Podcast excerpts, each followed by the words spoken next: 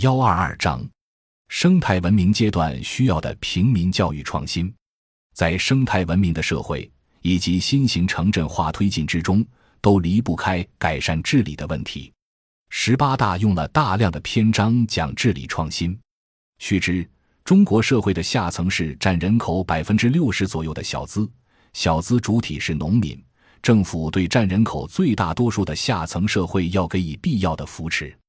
而在下层社会之上，形成了一个占人口规模约百分之三十左右的中产阶级，西方称为中等收入群体。我国中产阶级主体是中资民资。现在的生态文明阶段需要平民教育创新，要讲在地化教育，要讲社区教育。这是因为，不论是占人口百分之六十的小资。还是占百分之三十的中等收入群体，都是高度分散的个体化存在。只要分散，就是脆弱的。城市人分散在上百万个不同居民社区，农民则分布在三百多万个自然村，那就需要从小孩开始构建与参与式社区发展有关的在地化教育。如果我们现在还是千军万马挤独木桥，简单化的照搬工业化时代的制式教育。把统一的规范的教材用于这个社区教育系统，那不过是内在的延续着把小资群体变成可被工业资本来使用的劳动力。长此以往，生活在数百万个社区的下层群众和生活在城市社区的中产阶级，就都缺乏对本地乡土知识和社区共生文化的起码了解。这样的话，分散个体都缺乏对本地社区的了解。怎么能够对本地问题形成理性认识，并且支撑相对不同社会群体而言的地方良性治理体制呢？主要归因于产业化教育造成的体制排异，再加上我们人口占比百分之六十的下层社会和占比约为百分之三十的中层社会，目前都不擅长自主的知识生产和在地的知识传播，因此我国也就至今没有形成在地教育。更没有所谓社区化的参与式教育的知识体系，于是社区内部的事物，哪怕是鸡毛蒜皮，也不得不用外部的宏大话语来表达。打个比方，咱社区里有些人私搭乱建，本来是由于社区没有形成业主自律和自我治理，也就是没有形成在地的社会自组织来进行本社区业主的自我教育和业主参与式的社会管理。大家一说私搭乱建，那是因为什么呢？都说是因为国家制度不好，或者是随着西方媒体批判自由民主人权问题，甚至一说社区有人吐痰，有人的狗便便没有及时清理掉，被谁不慎踩到了，也都是自由民主人权问题。一般群众使用的话语，如同文化大革命期间的上纲上线一样，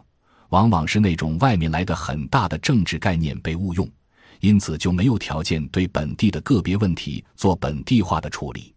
这主要是因为长期以来，我们在工业化造成的制式教育体系之下，已经习惯了在这种制式教科书传输的宏大叙事的话语环境中生活。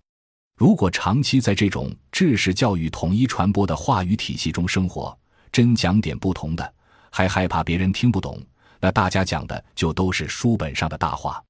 人们在社区生活中形成自我组织，在自我组织中间。大家参与社区生态化、可持续共生的经验得到传播，逐渐形成适用于本地的知识系统。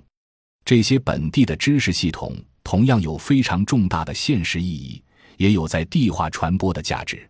如果大家把更多的精力放在本地的知识生产上，放在本地的知识传播上，相对来讲，大家更关心的就会是我们生存其中的这个地方的可持续发展。这样的话。社会结构也更有利于朝向多元化趋势演变，大多数人分享民主的参与方式随之自然天成，也就更有利于这个社会去按照生态文明的方式去重新构建。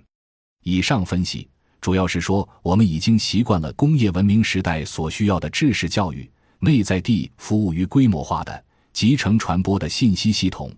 这个信息系统造成了很多外部概念未必都直接适用于本地的社区事务，